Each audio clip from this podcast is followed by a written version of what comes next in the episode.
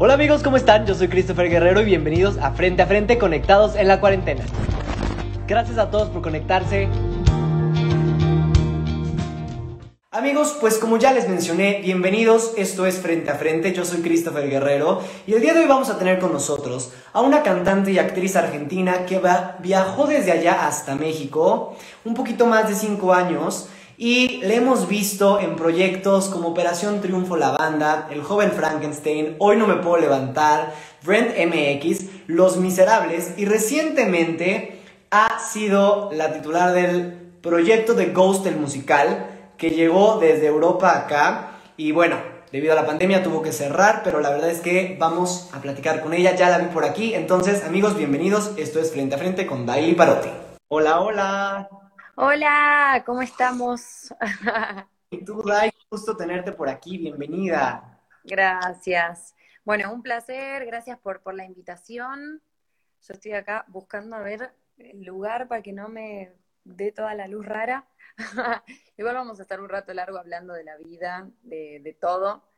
Y, y, no, la verdad que, bueno, como recién te escuchaba mencionar, nos quedó ahí como en la mitad lo de Ghost. Miren mi filtro, es tremendo, una vergüenza.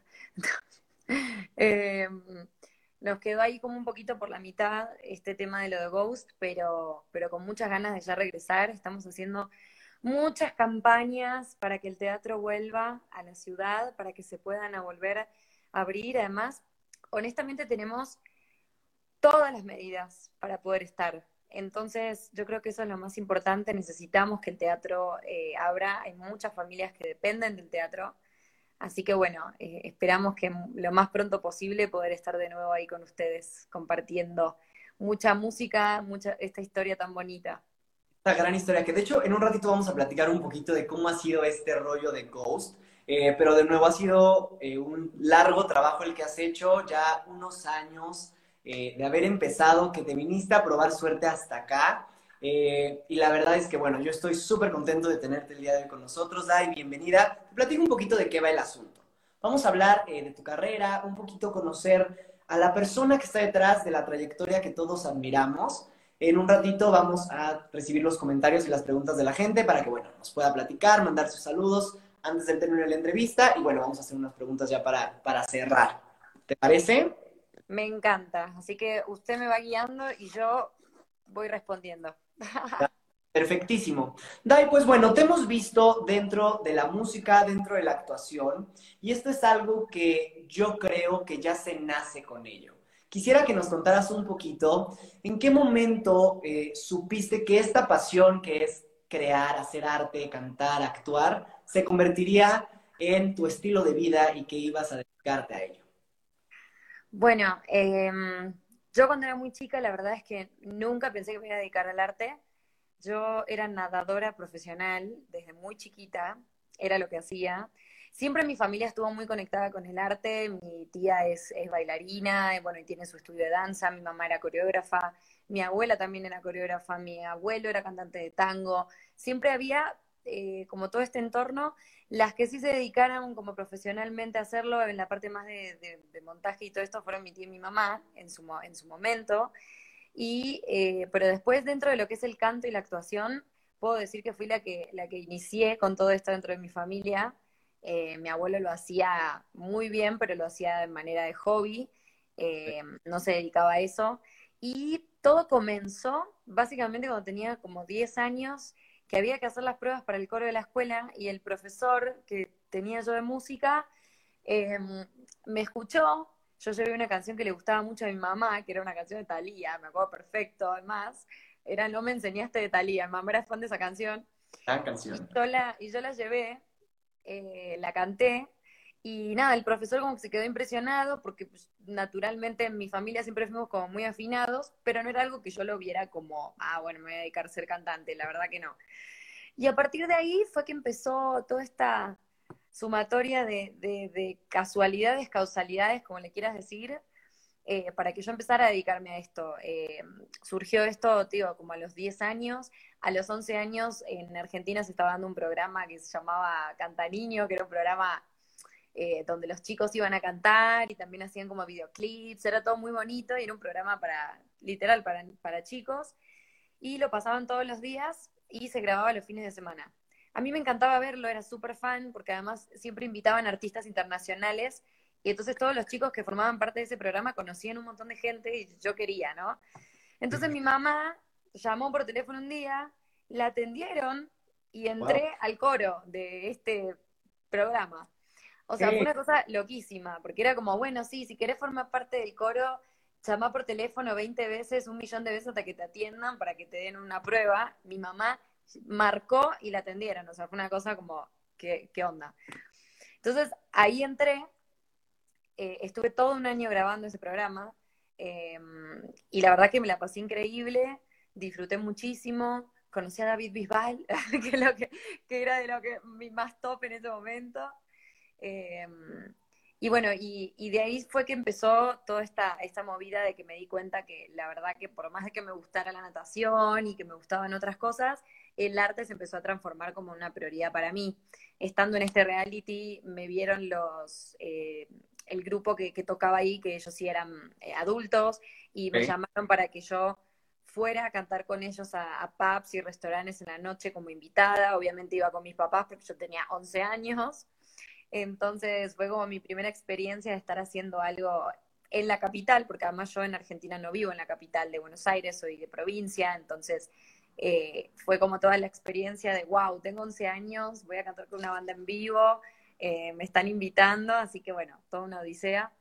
Y de ahí, bueno, empezaron a surgir cosas. Empecé a estudiar teatro musical, eh, empecé a estudiar canto, hice, mi profesora de canto siempre fue la misma, contrario de mucha gente que de repente sé que van probando diferentes técnicas con diferentes docentes, en mi caso no fue así, yo encontré a la persona que para mí fue la indicada desde un principio y tuvimos una, o sea, una seguidilla de clases, literal estuve 12 años seguidos tomando clases con ella, eh, en donde hasta cuando no podía pagarlo me becó, etcétera, y es una amistad hermosa de muchos años. Y ella fue la que me dio las bases para ahora sí que no lastimarme, porque uno pues, cuando canta por mero, así, por lo que le sale, tiene limitaciones. Y, bueno, pude, pude aprender mucho con ella. Y básicamente ese fue mi inicio. Ahora sí que el, más, más, más mero fue este. Ok, qué bonito porque justamente, bueno, yo considero que cuando las cosas se van acomodando de esta manera, ¿no? Que tú comentas que en situaciones, bueno, no tenías para pagar las clases o estabas metida en la natación o en otros lugares y empezaste a probar estas oportunidades que se fueron dando ahora sí que tan sencillo cuando la gente realmente sabe que es un trabajo complicado, que es incierto y que a veces, pues bueno, cuesta trabajo llegar hacia alguna oportunidad, por más pequeña que se vea.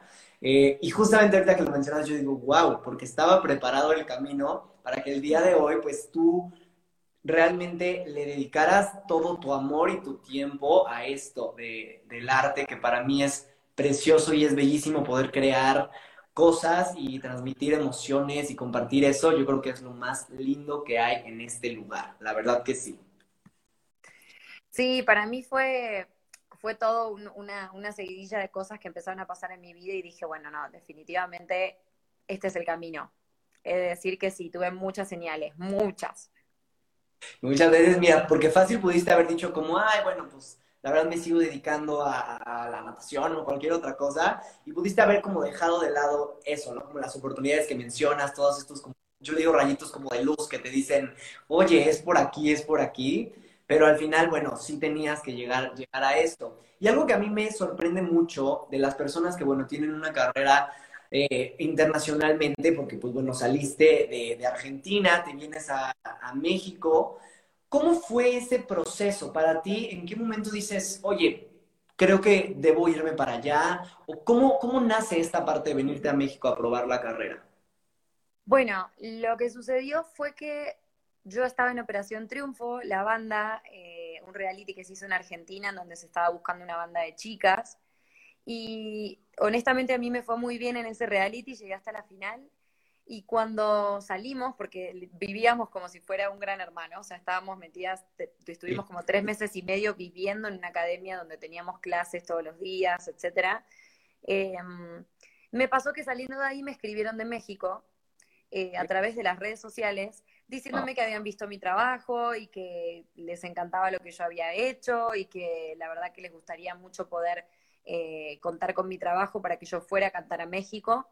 Em, y bueno, cuando vino esta propuesta a mí se me hizo muy interesante, pero yo todavía tenía cosas como a medio terminar. Me faltaba un año de mi carrera de teatro musical, quería ver qué podía surgir en México también, en México, en Argentina.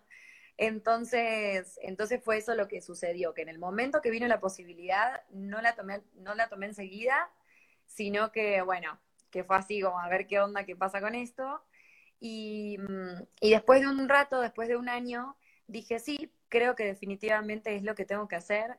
Yo además ya sabía de varias personas que, colegas que quizás no eran de mi generación, que eran de generaciones un poquito más grandes, habían tomado esta decisión de irse a México a probar, a ver qué sucedía.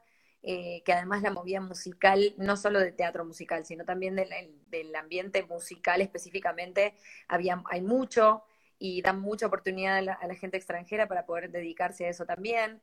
Entonces dije, bueno, lo que yo realmente quiero poder hacer es poder fusionar lo que hago de teatro musical con mi música, con mis composiciones, con mis propias canciones, con tener, llegar a tener un show, llegar a lanzar un EP, un disco, más de un disco, ¿no? O sea, tener mis, propias presentaciones. Entonces, la verdad es que fue, fue esto lo que me impulsó y fue casi que de un día para el otro. Argentina estaba empezando a ver un panorama muy complicado con la parte económica, empezó a tener una crisis muy fuerte. Siempre fue un país complicado en cuanto a lo económico, pero empezó a, estar mucho peor y más para el rubro artístico. Entonces, honestamente no quería quedarme yo con la, como con las ganas de poder trascender a mí me iba bien, yo tenía bastante trabajo, no es como que me fui eh, súper frustrada, no, pero me fui justamente con las ganas de poder avanzar todavía más y sí estaba sintiendo que Argentina no, no, no me estaba sucediendo, ¿no? Entonces dije, bueno, vamos a ver qué sucede. Eh, yo en México, a ver, me crié viendo los programas, me crié con su música, eh, muchos de los artistas que, que, yo escuchaba de chica eh, eran mexicanos, entonces, bueno, son mexicanos, la mayoría siguen vivos. Eh, así que bueno, eh, la verdad que para mí era un país que siempre fue muy cercano, a pesar de que después, cuando vi el mapa, dije, wow, son 10 horas en avión, no está tan cerca.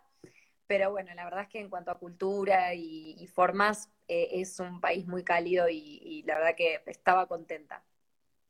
Claro, no, pero esta parte de las redes sociales que mencionas, yo creo que a veces no nos damos cuenta de la trascendencia que podríamos llegar a tener. O sea, yo supongo que cuando uno está justo en este proyecto, en este tipo de proyectos como los realities, en donde, bueno, sí son una gran plataforma, pues hoy en día con las redes sociales a nuestra disposición, la verdad es que es más sencillo que realmente abras el horizonte y puedas expandirte, ¿no?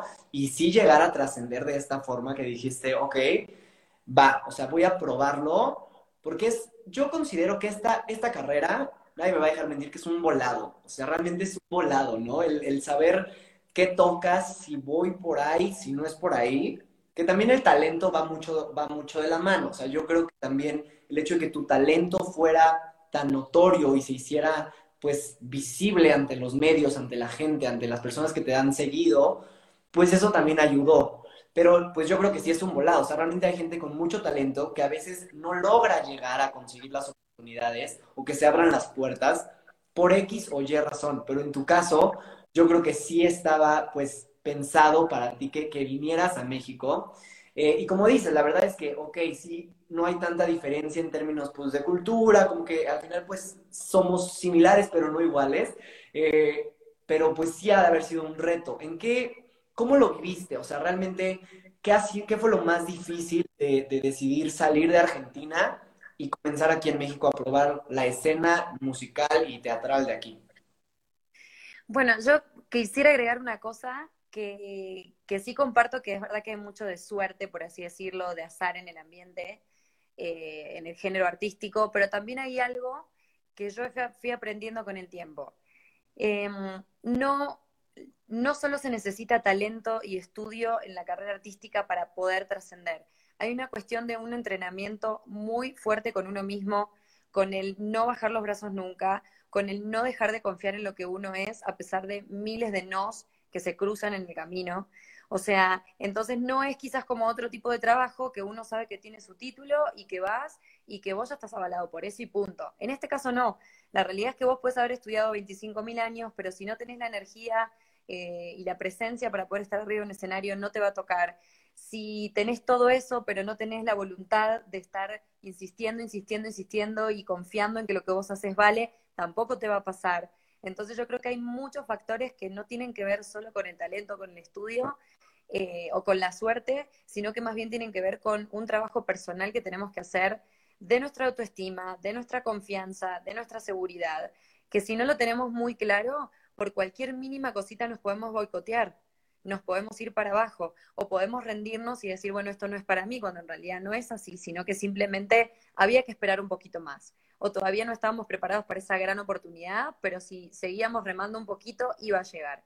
Entonces, eso creo que es muy importante destacarlo, eh, que no es una cosa simplemente de azar, eh, que no es una cosa simplemente de, de uno nace con talento y listo, ya está. No, justo como lo mencionabas, hay muchísima gente con talento que no ha llegado a lograr cosas que otras personas que de repente escuchamos que tienen quizás la mitad del registro vocal o la mitad de las capacidades han llegado. ¿Por qué? Porque tienen una personalidad eh, que va para adelante, que todo el tiempo está eh, queriendo cumplir con sus objetivos, que decreta cosas y hace todo para que eso se realice.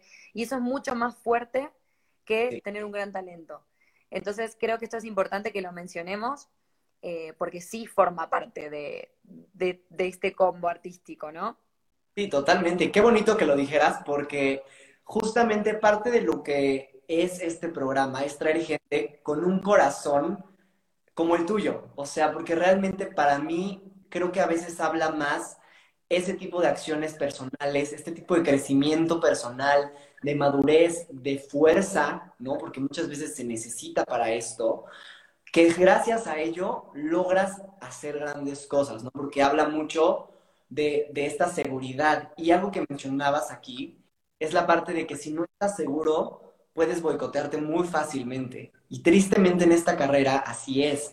Si la gente no es fiel a uno mismo y no es capaz de conectar consigo mismo de tal forma que tengas todo bien arraigado y puedas defenderlo, es tan sencillo como que te digan, oye, tienes que hacer esto, tienes que hacer lo otro, y ok, puede ser que tu carrera vaya despegando y, despuntes en algún punto, pero pues en realidad ya no es algo genuino, ya no viene desde el fondo del corazón. Y yo creo que algo que tú haces y que hemos visto, te hemos visto en el escenario y, y, hemos visto tu trabajo, y es que realmente conectas no solo con lo que estás haciendo, sino conectas con el público. Y eso es muy difícil a veces, porque un gran talento puede deslumbrar a la gente y decir, wow, pero no me dejaste nada o no, no llegaste hasta mí. Y en tu caso no es así, en tu caso vemos el trabajo duro, el esfuerzo, la preparación, el talento, pero además que tienes la capacidad de conectar con tu público y hacer grandes cosas basado en eso. O sea, realmente se ve tu corazón puesto y plasmado en los proyectos y eso es algo que habla muchísimo más del talento de una persona. Y eso qué bonito que lo mencionaras porque es real, o sea, yo comparto mucho esa idea y, me gustó mucho, me gustó mucho esa, esa parte. Sí, muchas gracias, obviamente por tus palabras que me dan mucha emoción porque para mí el teatro es eso, o sea, si no conectamos no existe. Es como mi base número uno para poder yo crear un personaje, para poder hacerlo, interpretarlo arriba del escenario, independientemente de las notas que tienen que estar, del trazo que tiene que haber y del texto que me tengo que aprender. Si todo eso está, pero no hay un, no hay sinceridad, no hay honestidad, no hay algo que yo crea en lo que estoy haciendo, pues no va a suceder y no lo va a creer la otra persona. Entonces yo creo que eso es lo más importante y, ser fieles a lo que, a lo que queremos eh, mostrar y saber que, bueno, que como actores a veces nos toca interpretar personajes que quizás nosotros personalmente no compartimos las cosas, pero que tenemos que saber separarlo y saber que estamos defendiendo un rol y que ese es nuestro trabajo y es para justamente para lo que nos formamos, ¿no? Como actores. Y bueno, y en la parte musical, obviamente, conectar a través de la voz, saber que muchas veces eh, la nota perfecta no quiere decir que la gente conecte con uno, eh, no nos podemos llevar por eso, no podemos pensar que lo único que interesa es tener una buena técnica, porque no es lo que sucede. La gente, de hecho, no se queda con la buena técnica, se queda con la emoción que le generaste a, través de transmitir en esa canción. Wow, qué bonito y palabras completamente sabias que además agradezco en el alma que las podamos compartir, porque pues sí, eso, eso, es lo más bonito. Yo creo que es parte de la magia de esta carrera, tanto en la música como en el, como en el escenario haciendo teatro, poder disfrutarlo y hacerlo desde el alma, que es lo más bonito. Qué lindo. Y justamente, pues bueno, partiendo desde ahí, hablamos desde los retos, los retos que uno tiene que enfrentar en esta carrera. Eh, ¿Cómo fue para ti justo el reto de venirte de Argentina a México? ¿Y cuál crees tú que haya sido tu, que ha sido o continúe como tu mayor reto a lo largo de tu carrera? Bueno, yo creo que mi reto personal, eh, no tanto en lo artístico, sino realmente en lo personal, tiene que ver, el, tiene que ver con, completamente con mi familia. Eh, yo soy muy familiar, tengo una familia muy numerosa, agradezco que no, no he sufrido grandes pérdidas a lo largo de mi vida, pero es ese sentimiento que ahora encima lo tengo muy, muy reciente porque acabo de regresar de Argentina hace unos tres días y fue muy doloroso para mí despedirme de mi familia. Y uno piensa que, bueno, yo soy de ir a Argentina, yo no hay un año que no vaya, y a veces trato de ir dos veces. Hago viajes cortitos porque el trabajo, gracias a Dios, eh, que lo tengo a veces no me permite estar mucho tiempo, pero bueno, siempre trato de ir. Y la verdad que ahora que por pandemia tuve la oportunidad de poder quedarme un poquito más, uff, la verdad que el tema de desapegarme de mi familia fue algo que me dolió muchísimo, que todavía sigo súper inestable en estos días, que ya, ya me conozco y ya sabía que iba a suceder, pero bueno, a pesar de que uno lo sabe, nunca se espera lo que va a sentir. Y honestamente estuve con una, con, una cantidad de emociones encontradas, de haber llegado y haberme encontrado con un México que a pesar de que está en la situación en la que está, yo me pude poner a componer, estoy generando contenido para mi gente, estoy eh, con proyectos eh, en camino eh, y soy de las pocas personas hoy eh, afortunadas de saber que apenas se reactive todo, pues yo tengo ahí ese lugar, ¿no? Em, entonces, a pesar de eso, tenía todo este sentimiento de dolor, de vacío, de estar dejando a mi familia, de haberme conectado con ellos muchísimo, de haber disfrutado de mis sobrinos, de haber disfrutado de mis abuelas, de, mis abuelos, de, mi, de mis tíos, de toda mi familia, mis padres, de mi hermano, y ahora tener que encontrarme con, bueno, hay que volver a México, a estar sola en casa, eh, encerrada relativamente, porque pues es como todavía estamos. Entonces sí, sí ese golpe uno cree que va pasando el tiempo y se va acostumbrando y nunca te acostumbras. Es un golpe que cada vez que sucede lo sentís como la primera vez. Y eso creo que es mi reto porque yo soy una persona que me encanta volar, que tengo esa característica, que me encanta viajar, que me encanta probar cosas nuevas. Eh, entonces, eso también tiene entonces, este lado de tener que aprender el desapego que, y también aprender a que nunca, eh, no tiene nada que ver que no te veas físicamente con alguien a perder la conexión con, esa persona. Eh, yo me di cuenta en esta pandemia que honestamente yo tengo una relación espectacular con mi familia eh, y que nunca se va a perder y yo puedo volver y los años van a seguir pasando, que voy a seguir conectando con ellos, con mis amigos, con, la gente que yo dejé allá, además de mi familia, que amigos de toda la vida. Así que sí, creo que en resumen, mi mayor reto eh, al irme a México eh, fue ese y sigue siendo ese hasta el día de hoy. Claro, no, y es muy cierto, porque además lo mencionas, dices, soy una persona de familia, o sea, estás acostumbrada a ese abrazo, eh, familiar, a, esta, a la fraternidad y pues obviamente cuando dices, ok, por seguir mi sueño, por seguir pues lo que soy, que al final pues te digo, lo traes, ¿no? Pues hay que, hay que acostumbrarse y sí, totalmente de acuerdo que nunca terminas de decir, ok, ya, ya sé cómo se siente, ya, no, porque cada vez son experiencias nuevas, cada vez, y dices, ay, otra vez, extrañar siempre esa parte, pues lo hace, lo hace sincero, es, es un cariño de a de veras, es decir, qué bonito pues gracias a Dios está la familia, está todo, y además que hay el apoyo, ¿no? O sea, que, que tú puedas decir, ok, mi familia me apoya, se siente bien de verme triunfar, de verme lograr mis sueños, y por eso es que también dices, ok, lo voy a seguir haciendo, no, no de, ay, pues me quedo, me quedo aquí, y eso es, es muy bonito. Y me gusta mucho hablar de los retos, porque esos son los que forman a las grandes personas, y en esta carrera a los grandes artistas. Una carrera artística sin retos sería una carrera pues muy sencilla y todo el mundo lo podría hacer, ¿no? Pero después de un reto, a mí me gusta siempre creer que a pesar de que esta carrera es de alto rendimiento y tienes que ir de arriba abajo en tres segundos, Para ti, dentro de estos años aquí en México, desde que comenzaste a sentir esta pasión por el arte, ¿cuál crees tú que sea tu más grande aprendizaje? Hoy volteas y dices, valió la pena lo vivido porque me dejó este enseñanza. Bueno, yo creo que los aprendizajes, si te hago la lista, es interminable y vamos hasta tres horas, pero en resumen hay, hay, hay muchas cosas que me dio México y que lo agradezco con el corazón, que tiene que ver con no ponernos límites. O sea, yo sentí que estaba en Argentina y que habían tantas tantas creencias eh, que uno se va poniendo limitantes, que dice, no, esto no, no, y no lo haces, y ya lo anulaste, y al final te quedaste sin saber qué podría haber pasado si te hubieras animado, ¿no? Entonces yo creo que eso fue algo que yo en México llegué con los brazos abiertos, llegué diciendo, voy a ver qué surge, qué oportunidades, no le voy a decir que no a nada, y una vez que lo pruebe, ahí elegiré como qué es lo que realmente quiero y qué es lo que no tengo tantas ganas de hacer, ¿no? Pero creo que eso es lo principal, Después, eh, ese es uno de mis mayores aprendizajes eh, en este país. Eh, después también que, mm, que finalmente lo que quedan siempre son los buenos momentos. así que para mí es muy, muy importante resaltar que los momentos son a través de las personas y es de, las, de cómo conectamos con la gente. Un, un, buen personaje, un lindo, obviamente que eso a nuestro ego le viene increíble y lo disfrutamos y, es parte pues, de, de, ese resultado después de tanto estudio y tanta formación, pero la realidad es que con lo que uno se queda después es con los momentos, con esas amistades que salen de cada compañía, de cada proyecto nuevo, de cada obra, de cada novela, de cada eh, película, de cada concierto.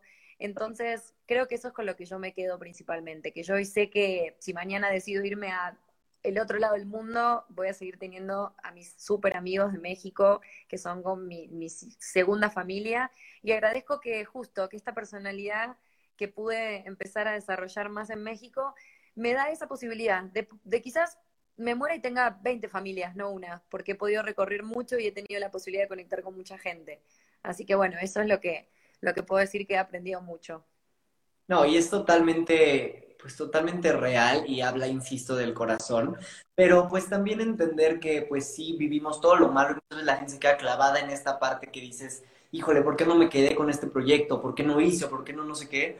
Pero el decir desde el otro lado, como tú lo mencionas, todo lo que viví, el momento, me quedo con ello y si fue malo, pues desecho lo que no me está ayudando a crecer, me quedo con lo que sí, y si fue maravilloso, excelente o sea, lo tomas como es y seguir caminando sobre esto y con la seguridad y con esta bandera de decir, a donde quiera que esté, si sigo haciéndolo desde el alma, pues voy a continuar creciendo mi familia. Y qué bonito porque yo justamente hablo, hablo de esto con la gente que, bueno, tengo el honor y la bendición de que me sigan y vean mi, mi, trayectoria, pues yo los veo como no unos fans, no unos admiradores, sino como una extensión de mi familia porque al final les hemos abierto las puertas de, nuestra, de nuestro corazón y de nuestra vida, y es muy bonito sentirse querido y abrazado, aún sin estar en tu núcleo familiar real, ¿no? Y eso está muy bonito que lo hayas mencionado. Sí, totalmente. La verdad que yo comparto eso con vos. A mí de repente el término fans eh, se me hace como muy alejado, ¿no? Como que uno lo, relaciona con, con, algo que está muy alejado con el artista. Y honestamente, yo no me siento para nada así. Yo tengo a la gente que, que prefiero decir, sí, amigos, eh, seguidores, que quizás tienen un poco más de sentido, que son gentes que están siguiendo tu carrera. Es eso realmente lo que, lo que hacen, ¿no?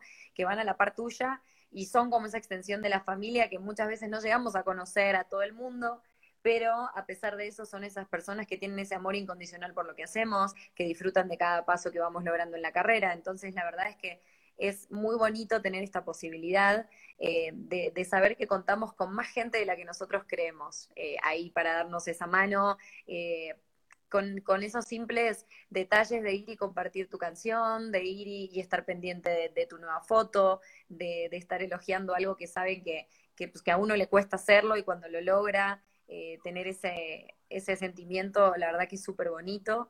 Y, y, sí, comparto con vos. Eh, honestamente, yo también lo veo de esa forma. Siento que el término de fans quizás queda bastante alejado y yo no me siento así. Siento que estoy en contacto todo el tiempo con ellos y que interactúo y que hasta recibo consejos y los tomo y los aplico. Así como cuando me preguntan algo, también trato de, pues, de darles mi, mi opinión. Así que está bueno. Sí, no, y es muy bonito. La verdad habla, habla mucho de, de este entendimiento que tenemos ante lo que es el arte, porque algo que yo creo que está muy, muy, muy difícil a veces de entender es que nosotros nunca sabemos por lo que el otro está pasando, ¿no? Por lo que, por lo que venga, eh, por lo que está aquí en este lugar, porque pagó un boleto de teatro que no son baratos, o esté escuchando tu canción, y el saber que lo que estás haciendo está siendo realmente un pilar para ellos y lo están gozando, es muy bonito saber que, realmente estás haciendo las cosas bien y qué padre que, lo podamos compartir y lo podamos, lo podamos platicar. Amigos, pues recuerden que pueden hacerme sus preguntas, sus comentarios en este paréntesis, para que puedan en un ratito, vamos a leerlos, a mandarles sus saludos y vamos a, eh, a disfrutar con ustedes también justamente esta parte del amor que nos dan y bueno, por estar aquí escuchando esta gran charla. Al inicio son entrevistas, pero ya en el, en el camino lo digo como una charla porque es un gusto y un honor compartir con gente como tú, Dai. Y bueno, como decíamos, eh, en realidad pues sí, hay retos, hay aprendizajes y hay proyectos, proyectos que marcan y hay proyectos que a veces pasan un poquito desapercibidos, pero de todos se aprende y de todos hay que crecer. Para ti, Dai, ¿cuál ha sido alguno de los proyectos que más hayas disfrutado, ya sea en la parte musical o en la parte del teatro? ¿Qué es lo que para ti has, hay pilares en la carrera de uno? Para ti, ¿cuáles han sido estos que más te han dejado aprendizajes y, mucho, mucho sentido en tu carrera? Bueno, yo creo que empezaría por Rent. Em, ¿Por qué? Porque fue mi primera oportunidad de protagónico eh, en México eh, y fue un aprendizaje muy grande, eh, no solo en lo artístico, sino también en lo personal. así que bueno, la verdad es que yo creo que es una obra que te deja un gran mensaje y que yo lo tomé de una manera muy personal además. Y bueno, y también el hecho de la cantidad de amistades que surgieron de ahí, gente con la que me hablo todo el tiempo y que son grandes amigos. Eh, y creo que ese fue uno de los pilares fuertes dentro de, mi, carrera. Y después, bueno, eh, es muy difícil porque todas las obras en las que estuve, honestamente, me han dado mucho y cada una desde un lado muy diferente, ¿no? O sea, Rent era un formato más pequeño, en donde quizás no era tan masivo, pero el trabajo fue muy intenso. Eh, después vino Hoy No Me Puedo Levantar, que honestamente fue como la primera vez que pisé un escenario bastante más grande en México y que teniendo un personaje, ¿no? Porque, ay, es que la verdad, si me pongo a hablarte, siento que cada uno de los proyectos me dio algo que me, que me dio esa oportunidad, ¿no? Porque también yo ya había estado en ese mismo escenario haciendo el joven Frankenstein, que fue como mi primera experiencia realmente de teatro profesional en México, que también fue muy importante para mí. Y Los Miserables me dio muchísimo, me dio grandes amigos, me dio poder pisar el escenario del Auditorio Nacional y cantar On My Own delante de 10.000 personas, que era uno de mis sueños cantar en ese auditorio, y lo pude lograr a través de Los Miserables. Y bueno, eh, algo muy importante para mí, que, era, que es mi proyecto musical, eh, que este año estoy como muy full con eso, de hecho, em, fue esa primera canción que compuse, eh, esas primeras sesiones de composición, aprendiendo de, gente que sabía mucho más y, que, de las cuales exprimí lo más que pude. Y, la verdad es que, bueno, eh, siento que Salto Mortal eh, fue un antes y un después para mí en cuanto a mi carrera musical, que fue ese primer, como, son esas cosas que tienen que ver con, con lo que uno a veces sueña, yo me imaginaba de chiquita teniendo 12, 13 años viendo conciertos de mis artistas favoritos o sus videoclips y yo me imaginaba así, con mis bailarines, con cambios de vestuario, con muchos looks. Es algo que a mí me encanta, que yo en mi día, en mi día a día soy la persona más simple del mundo, no me maquillo nunca, eh, ando toda fachosa, honestamente, eh, la gente que me conoce lo sabe. Y, pero arriba del escenario o adelante de una cámara me encanta poder generar este personaje que es como mi alter ego, por así decirlo, que sale como mucho más producido, que le encanta el make-up, que le encanta el brillo, que le encanta el performance. Entonces, creo que bueno, que Salto Mortal fue un reflejo de todo eso y, fuese antes y después dentro de mi música y después vinieron muchas más cosas. Pero bueno, em, podría decir que sí, esos son pilares importantes eh, de los que yo estoy muy, muy agradecida. Eh, y bueno, aprovecho para saludar a toda la gente que nos está comentando, que están eh, ahí a pleno. Gracias por sus comentarios. Dani, un beso muy grande. A todos los que están, los que están ahí comentando, que, que, que, la verdad me encanta, yo los voy leyendo, estamos hablando, pero uno, viste, va mirando lo que, lo que leen. Así que después obviamente vamos a ir con las preguntas que, que nos están haciendo, pero quería, no quería dejar de, de, mandarles un gran saludo a todos los que se van conectando y, están al pendiente de esta charla. y recordarles que, bueno, se queda aquí guardado si alguno se tiene que ir o se lo perdió o no importa, se lo quiere compartir al amigo, al vecino, a quien quiera, se queda guardado aquí en IGTV, en este perfil. También se va a YouTube como Christopher Guerrero Oficial y lo pueden escuchar en Spotify y en Apple Podcast como Frente a Frente con Christopher Guerrero. Todas las semanas ahí tenemos los capítulos completitos para que, bueno, lo disfruten y lo gocen tanto como nosotros, porque la verdad es que es muy bonito tener esta conexión. Insisto, yo creo que las redes sociales hoy nos han permitido pues llegar hasta lugares diferentes, públicos distintos, pero que nunca dejemos de crear, que nunca dejemos de conectar y de buscar este pues esta unión y, enseñar lo que, lo que hacemos con amor, con, con, orgullo, y eso es lo más bonito, y gracias de nuevo por, por estar ahí. Oye, pues realmente eh, yo estoy completamente de acuerdo con el que cada una de las cosas que uno vive los marca y tienes como grandes aprendizajes y grandes enseñanzas. Y para mí, cuando hablas de una compañía de teatro que te ha creado lazos que hoy son amigos, lazos que se quedan para siempre, pues eso dice mucho de la persona que lo está haciendo, porque hay veces que en un escenario las personas tienen una carrera maravillosa, pero no logran tener una química con las personas de su alrededor. Van a hacer su trabajo y es muy, está bien, pero el que sí haya esta conexión con ellos, no solo con uno ni con el público, sino con tus compañeros que al final están ahí compartiendo contigo un trabajo, un proyecto, algo que es tan grande para cada uno, pues sí determina muchísimo. Y yo creo que esos a veces son el, el motivante, ¿no? El, el, que te dice, sí se puede, lo vamos a lograr, continuemos. Y esta parte que mencionas de, yo en la vida diaria no ando producida, no ando así, pero cuando ando en la cámara, qué padre, porque eso nos impulsa también a, a, seguir haciéndolo porque lo disfrutas, ¿no? O yo creo que crear esta, esta, esta vida, no decir doble vida, porque la gente luego dice, ay, ya no son hombres, no, no, no, no, pero crear este espíritu de empuje, de decir, ok, vamos a darlo todo, o sea, que no se quede en poquito o no, sino que realmente lo das todo, pues eso es súper bonito y gracias por compartirnoslo el día de hoy, Dani, verdad. No, gracias a vos, la verdad que eh, a mí me pasa mucho eso y como decís, digo, hay mucha gente que dice que los actores somos bien esquizofrénicos, como que tenemos miles de personalidades y la verdad que lo comparto un poco porque ¿qué te digo? Eh, yo siempre digo que, que es mucho mejor, eh, en vez de llevar los dramas a tu casa, llevarlos arriba del escenario, está mucho mejor, ¿no? O sea, eh, creo que eso está bueno poder aprender como a, decir, bueno, a dónde voy a tirar el drama y dónde, y dónde está bueno tener la paz y, y, estar tranquilo con uno mismo.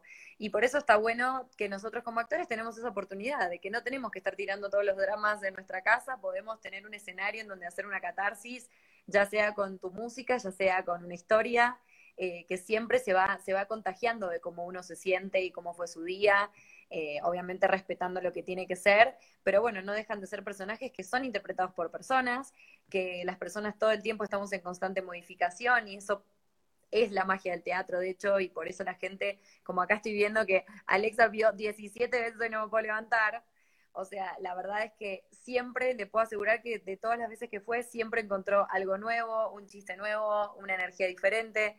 ¿Por qué? Porque somos humanos, todos los días tenemos eh, la energía distinta y a pesar de que respetamos un texto y de que tenemos cosas que obviamente tenemos que respetar, pues nunca va a ser una función igual que la otra, ni un concierto igual que el otro. Y eso es lo que, lo que está bueno, ¿no?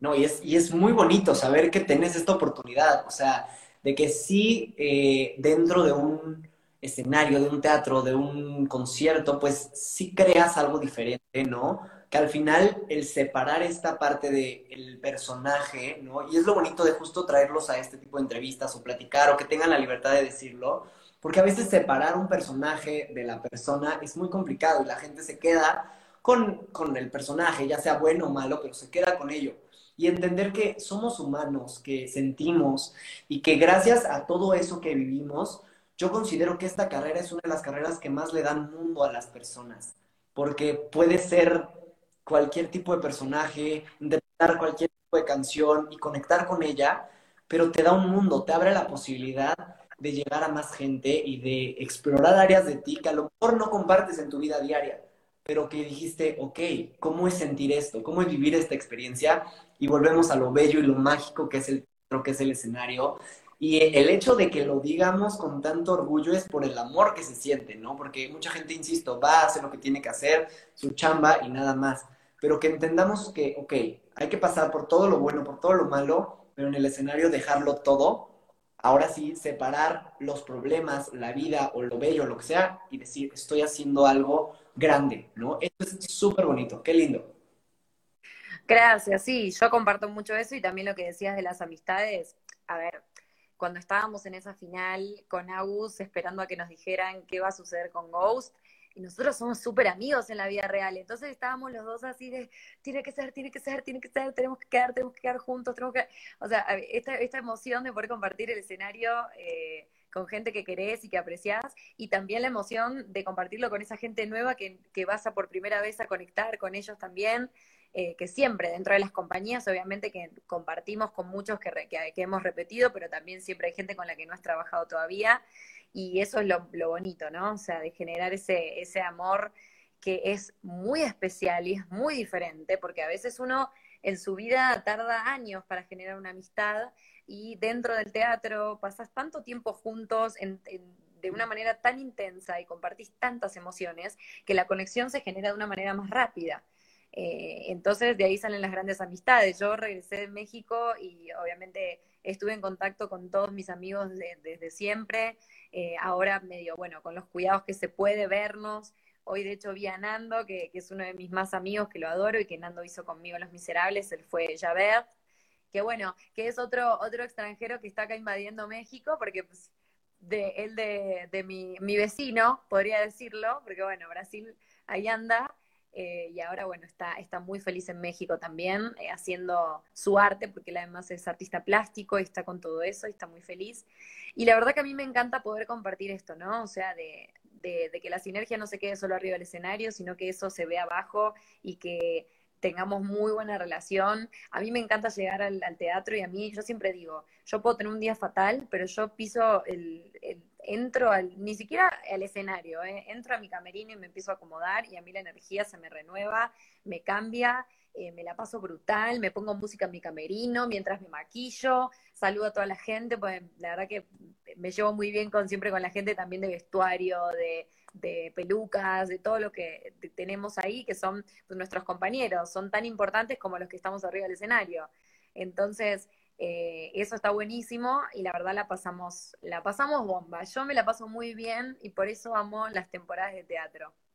Sí, no, y a lo mejor será pesado el trabajo, porque es pesado, o sea, realmente uno muchas veces va, ve una obra, ve un concierto y dice, ah, bueno, pasé hora y media, dos horas sentado disfrutando, ¿no? pero detrás de ello hay muchas personas, hay mucha gente, hay mucha pasión que hace que justamente sea lo grande que es, ¿no? Y me gusta mucho cuando hablan de las conexiones que hacen, porque sí, es tan rápido una temporada o lo que sea, conectas con la persona de tu alrededor con la que trabajas, pero hay mucha gente que no lo hace y que, y que prefiere no tener la relación y lo que sea.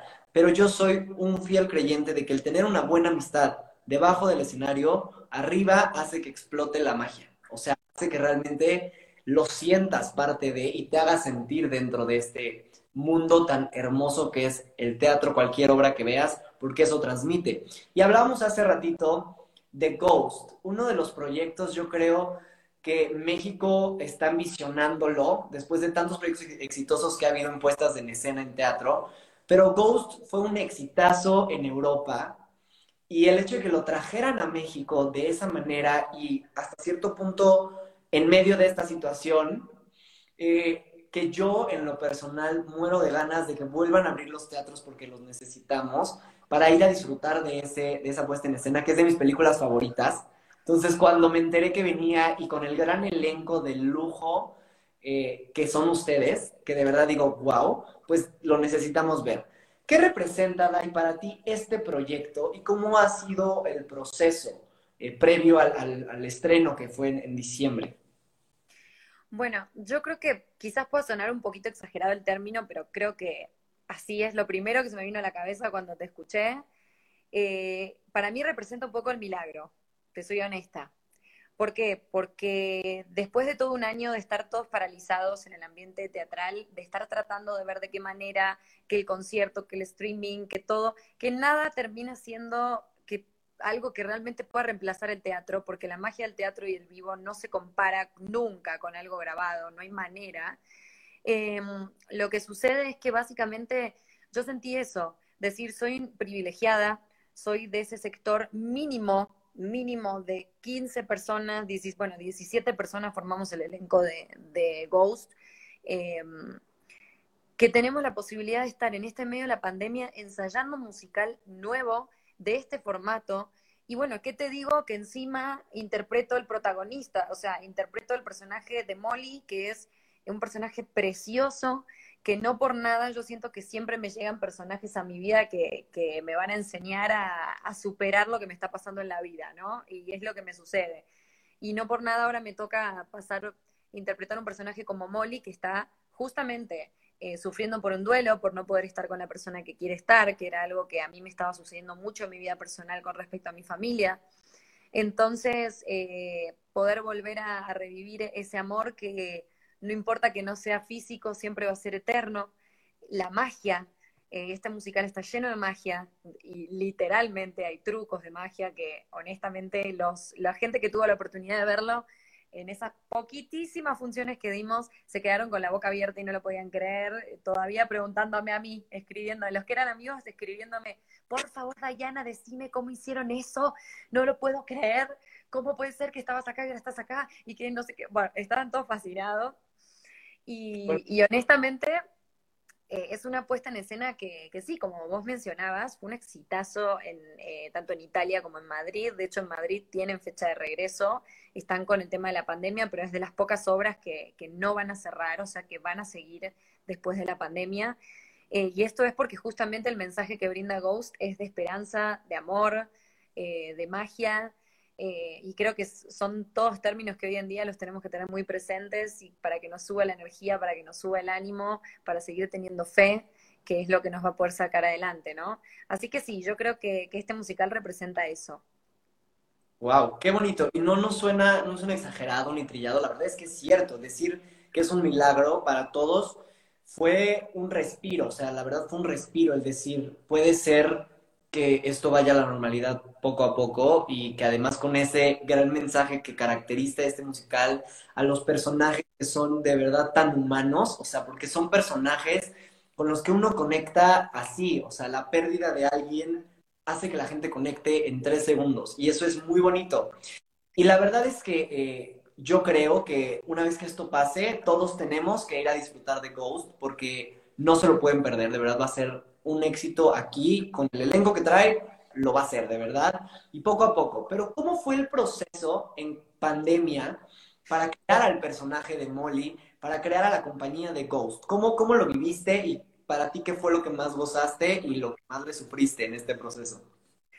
Bueno, definitivamente lo que más sufrí fue tener que cantar con los cubrebocas durante todos los ensayos. Lo odié con mi corazón porque era una cosa de yo llego a mi casa, lo practico, suena súper bien, me siento contenta con lo que logré, llego a los ensayos y digo, ¿qué es esto? No se escucha nada, no estoy proyectando, y no, todo ese proceso físico de tener que acostumbrarte a que el cubrebocas, claro, te tapa tanto que honestamente te quita toda la resonancia, todo queda metido acá adentro, uno empieza a gritar porque no se escucha bien y no escuchas a tu compañero bien tampoco porque estamos todos en la misma situación.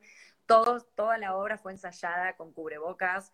Las escenas que teníamos de mayor contacto se hicieron casi la última semana de ensayos, antes no, entonces todo era como medio ahí fake de lejos.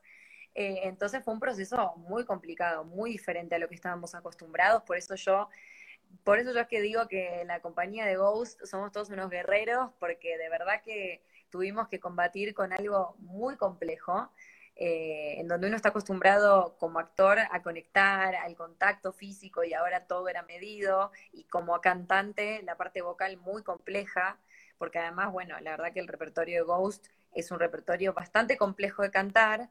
Eh, mi personaje en particular canta muchísimo y tiene canciones que son muy cambiantes en cuanto a registro.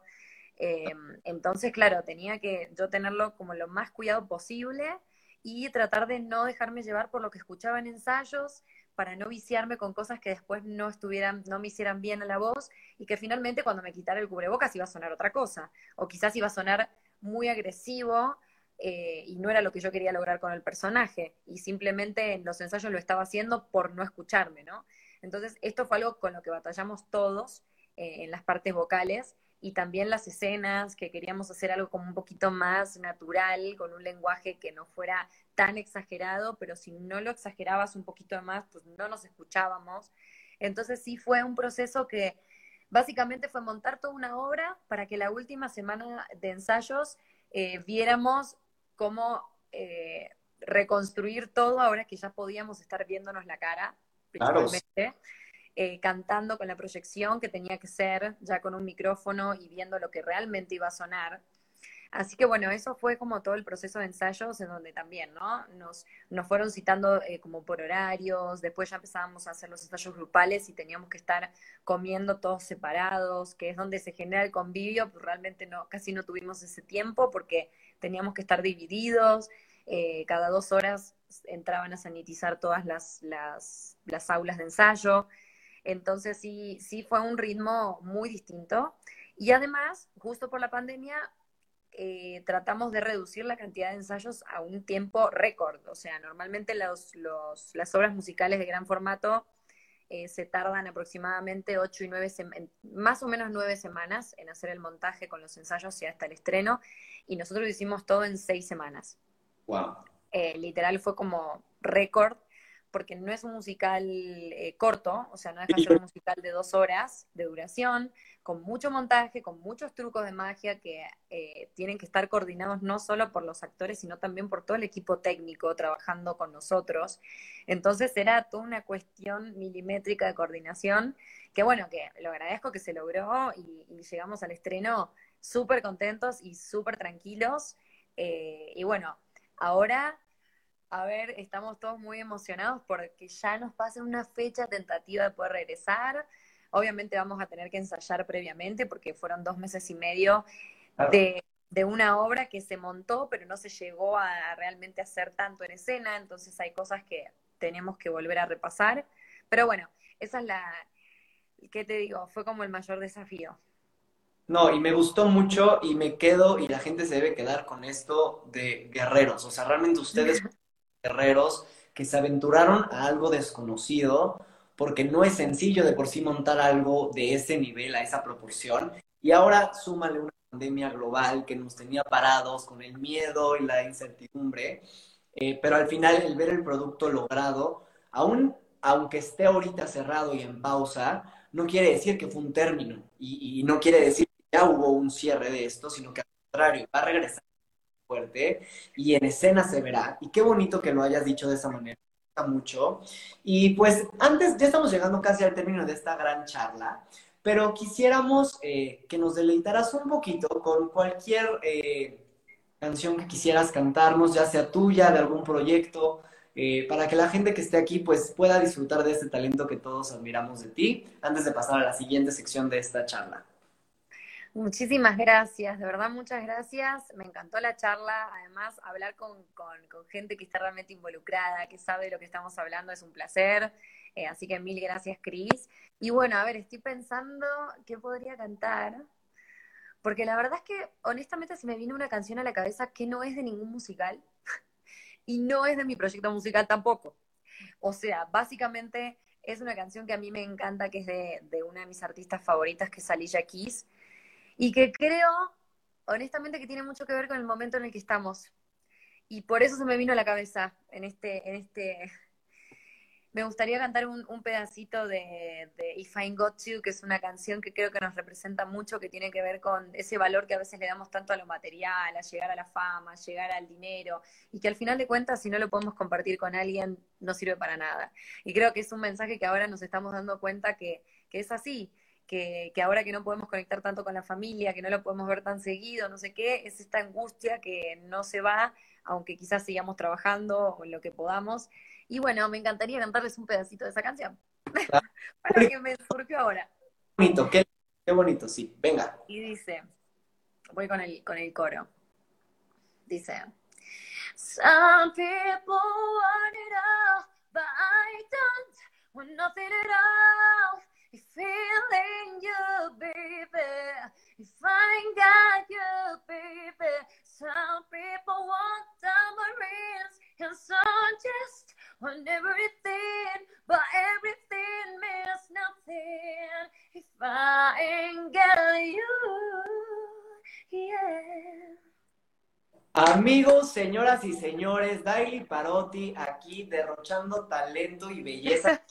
Gracias de verdad por este momento y totalmente de acuerdo, comparto mucho esta parte de que hoy en día tenemos que aprender a valorar, tenemos que ver más allá de lo que tenemos eh, y que saber que no todos vivimos lo mismo. Y qué bonito que hayas cantado esa canción y que estemos compartiendo este momento tan especial para la gente, que pueda sentir un poquito de distracción, una luz a la mitad de todo lo que está pasando. Y gracias, gracias de verdad. Vamos a pasar unos minutos a leer las preguntas que nos han dejado, mandar los saludos a las personas.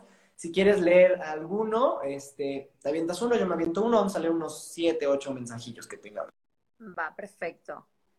Bueno, acá estuvieron elogiando mucho a Agustín y a Nando y bueno, y comentando cómo fueron a ver la, la, puesta en escena de Los Miserables en su momento. De verdad, muchísimas gracias porque el amor que, que me llegó de parte de la gente que fue a ver ese musical eh, durante cada función, durante toda una temporada que fue tan larga, eh, fue una de mis temporadas más largas, eh, un año y, y, y, meses. Y la verdad que bueno, les mando muchos besos a, a todos los que tuvieron la oportunidad de verlo y de apreciar tanto mi trabajo. Después me habían hecho una pregunta que tenía que ver con eh, los personajes que yo interpreté en Hoy No Me Puedo Levantar, porque bueno, yo interpreté mucho a Patricia, pero tuve la oportunidad de también interpretar varias veces a María, o sea, estar casi un mes y medio completo dando funciones de María y tener dos versiones de Patricia muy diferentes porque pues, fueron en dos temporadas distintas en donde yo encaré el personaje de diferente lugar. Y bueno, mencionarles que la verdad a mí me encantó algo que me sucedió, que me dio mucha emoción, que fue que hubo un momento en el que la gente me fue a ver cuando yo hacía de María y cuando yo les mencionaba que era Patricia también, me decían, no, pero yo no te podría ver de Patricia. Y cuando me iban a ver de Patricia y les mencionaba que había hecho María, me decían, no, pero no, vos sos, a ver, vos sos Patricia, no podría ser María. Y eso a mí me dio mucha emoción porque dije, bueno, qué bueno que pude hacer un, una construcción de, de, dos personajes que son muy diferentes y que a la vez son súper amigas y poder bueno. haberlo hecho de esta forma en que la gente me relacionara con uno y con otro de esta forma tan entrañable, ¿no? Y bueno, y tener la posibilidad de haber cantado tantas canciones increíbles que manejan los dos personajes, eh, y los personajes que además son muy distintos, uno es completamente cómico, la otra es muchísimo más dramática y mucho más realista y más aterrizada, entonces sí, sí, sí fue algo que, estuvo muy bueno. Eh, mandarle un gran beso a Dani Garibay. Eh, bueno, acá les cuento que, a ver, me estaban recriminando esto que hice Jorgito, es un amigo argentino que me ha pedido que le traiga alfajores de Argentina y yo me confundí la marca, o sea, malísimo. Pero bueno, viste, me mandan mandados así internacionales y yo me confundí. Entonces estaban ahí escuchando la charla desde el Hostal de la Luz, que es uno de mis lugares favoritos, así que estaban ahí conectados desde Tepoztlán viendo esta, esta transmisión. Y Cris, vas, vas vos, que yo me emociono. Para... Eh, está bien, está bien, unos cuantos más. Aquí dice eh, Doris M. Fialos dice, Dai es cercana y súper humilde, que sigan, que sigan los éxitos, sigue triunfando. Un saludo desde Canadá. ¡Wow! Bueno, un saludo muy grande, de verdad, gracias. Qué emoción que hayas podido conectar de esa manera y de verdad me lo llevo en el corazón. No, muchas gracias. Vamos a leer otro por aquí. Besos, Dai, saludos. Daniel Garibay te, te dice, orgullo de Argentina. Eh, Agos, Agos Diva, Punto Rodríguez, Grande, eh, Grande Dai, Ale Buján. De verdad es que el amor que la gente te tiene y al ver lo que has logrado, pues es muy bonito, es muy bonito. Si quieres leer unos últimos dos. Ahora sí que estaban conectados bastante desde Argentina. Y eso que hay cambio de horario, ¿eh? Pero bueno, la verdad es que hoy es viernes, la gente se queda hasta más tarde viendo todo. Ah, y acá me encanta eh, Boggy-Baby Girl, que me estaba diciendo cuándo te pondrás el traje de Freddy Ortega.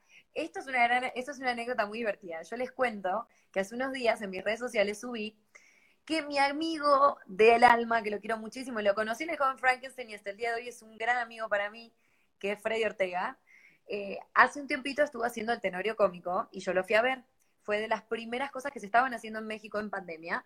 Eh, y bueno, obviamente Alex Go, eh, la verdad que me sacó el sombrero, ha hecho todas las medidas que necesarias para que uno se sienta más que seguro en el teatro.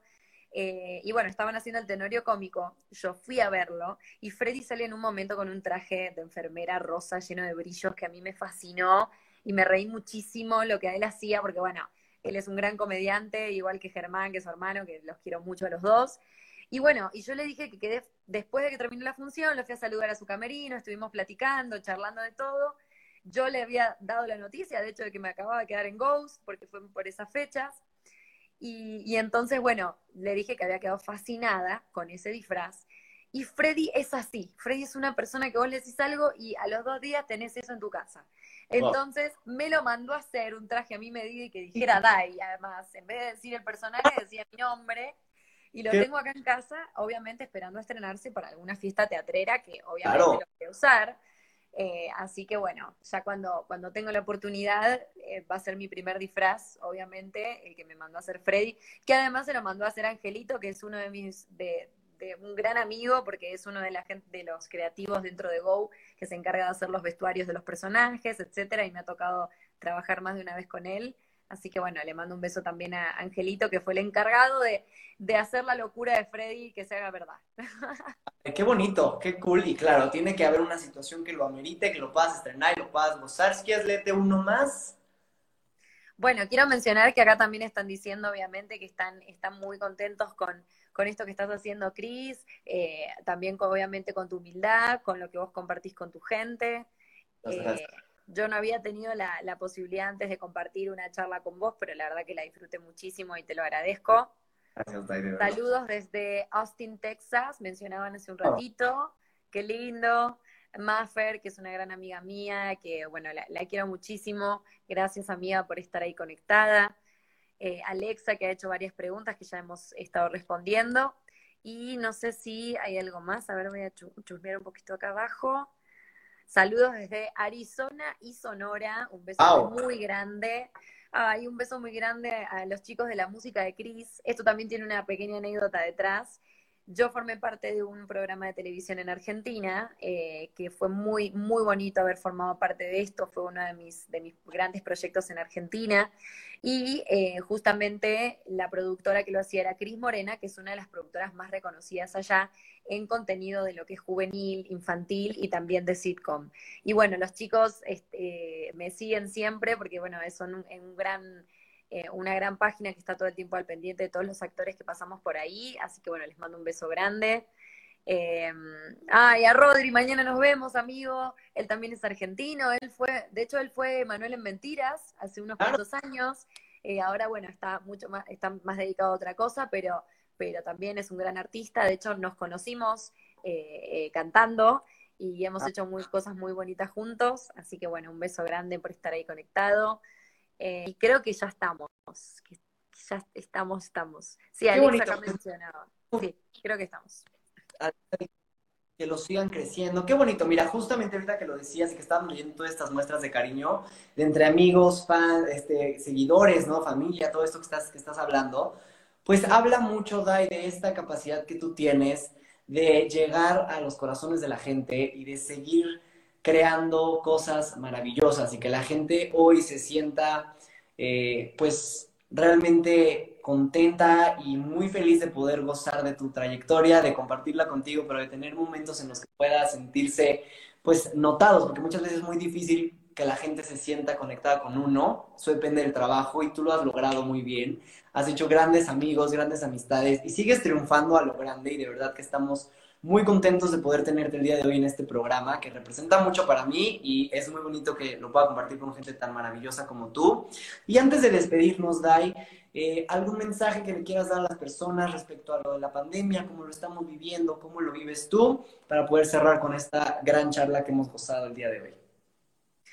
Bueno, yo lo que les puedo decir es que nunca van a estar solos, todos estamos pasando por esta situación complicada eh, a mí algo que me ha servido de manera de experiencia personal es dejarme mis tiempos, darme mis tiempos para ese día que no tengo ganas de, quizás estar con gente o que no estoy de ánimos para levantarme como normalmente lo hago, de me levanto, hago ejercicio, eh, preparo una canción. Eh, hay días que no estoy con ese mood y aprender a respetarnos que con esta situación y con estos altibajos de todos los días, noticias nuevas, es muy complejo.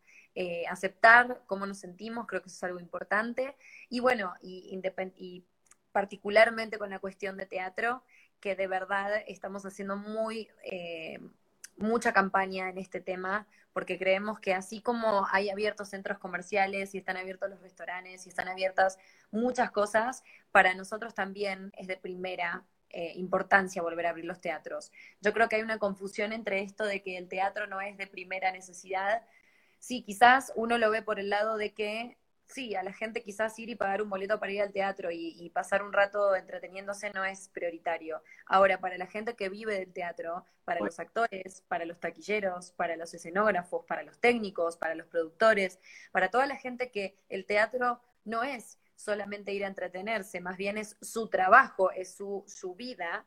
Eh, dependemos de esto para poder vivir. Sí es de primera necesidad para nosotros. Y estamos hablando de miles de familias, no estamos hablando de poquita gente. Miles de familias dependen de que los teatros estén abiertos. El teatro es cultura, no solamente es entretenimiento. El teatro te da vida, el teatro te genera eh, endorfinas, te genera poder estar feliz, tener esta situación de poder decir, bueno, por dos horas me estoy yendo de todo el caos que veo afuera y de esta energía negativa que está siendo cada vez más fuerte y que encima es mundial, no es como que es algo localizado, es mundial. Entonces poder ir a una obra en donde te están transmitiendo un mensaje, en este caso con Ghost, que es de esperanza, de amor, de, saber eh, enfrentar este tipo de situaciones, de saber vivir duelos, hay mucha gente que perdió familiares, que perdió amigos. Eh, entonces, yo creo que es muy importante que sepamos que el teatro no es solamente entretenimiento y que la palabra entretenimiento no es poco y es algo importante, pero que no es solo eso, sino que también es cultura, es esperanza, es comida para muchas familias. Eso es lo más importante y creo que es hora de que dejemos de estar haciendo suposiciones que no son y estar creyendo que solamente el, el teatro es para la gente que lo va a ver. No, la gente que lo prepara y que está ahí como locos haciendo que se logre, es esa gente que depende realmente del teatro.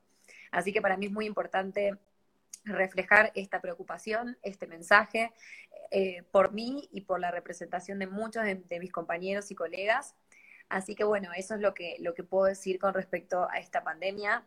Eh, no bajemos los brazos, tratemos de hacer las cosas que aunque sean chiquitas nos hagan sentir mejor, eh, a mí me hizo muy bien meditar, me hizo muy bien hacer yoga, eh, me hizo muy bien conectar con el arte, escuchar música que me gusta, volver a leer un libro, mirar esa serie que en otro momento no tenemos el tiempo.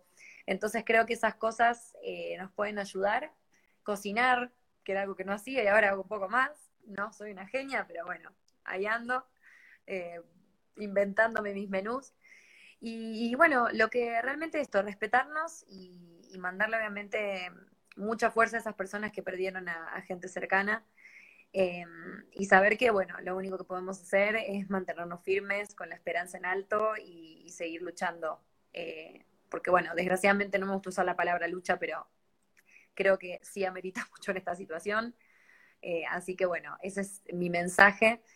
espero que les haya gustado, que los que estuvieron ahí conectados hayan justamente eh, podido conectarse con nosotros y desconectarse de las cosas no tan lindas que suceden en este momento.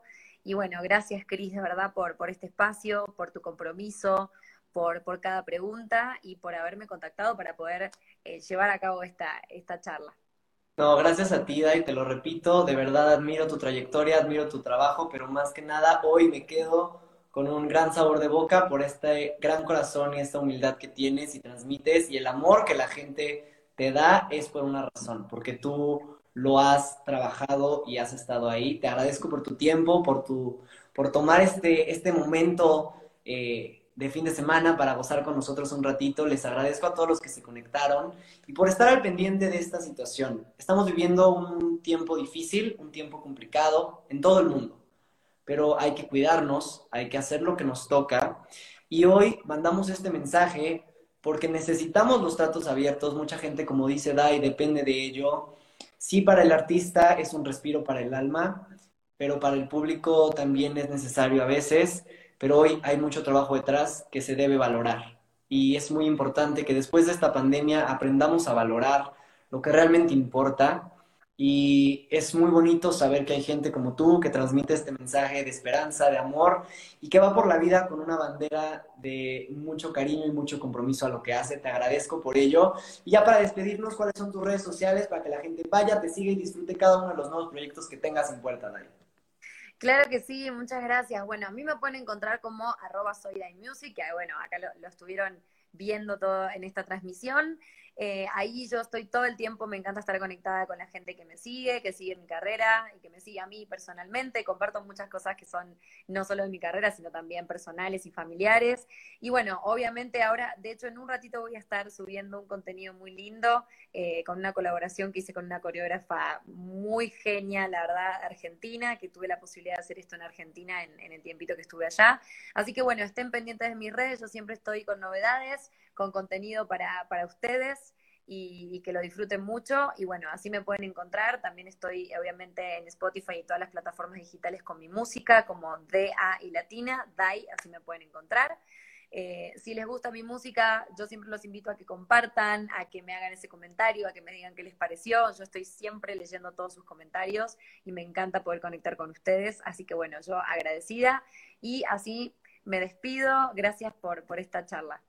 Ay, gracias, Dai. Pues amigos, gracias por estar con nosotros una semana más en Frente a Frente. Esto fue Frente a Frente con Daily Parotti. Dai, te deseamos el mejor de los éxitos, no nos perdemos ninguno de los proyectos, estamos en contacto y que sigan viniendo las grandes enseñanzas, los grandes aprendizajes y sigas llegando muy lejos. Amigos, yo soy Christopher Guerrero, recuerden disfrutar de esta transmisión en IGTV, en el canal de YouTube Christopher Guerrero Oficial y posteriormente en Spotify como Frente a Frente con Christopher Guerrero. Gracias amigos, nos vemos la próxima semana.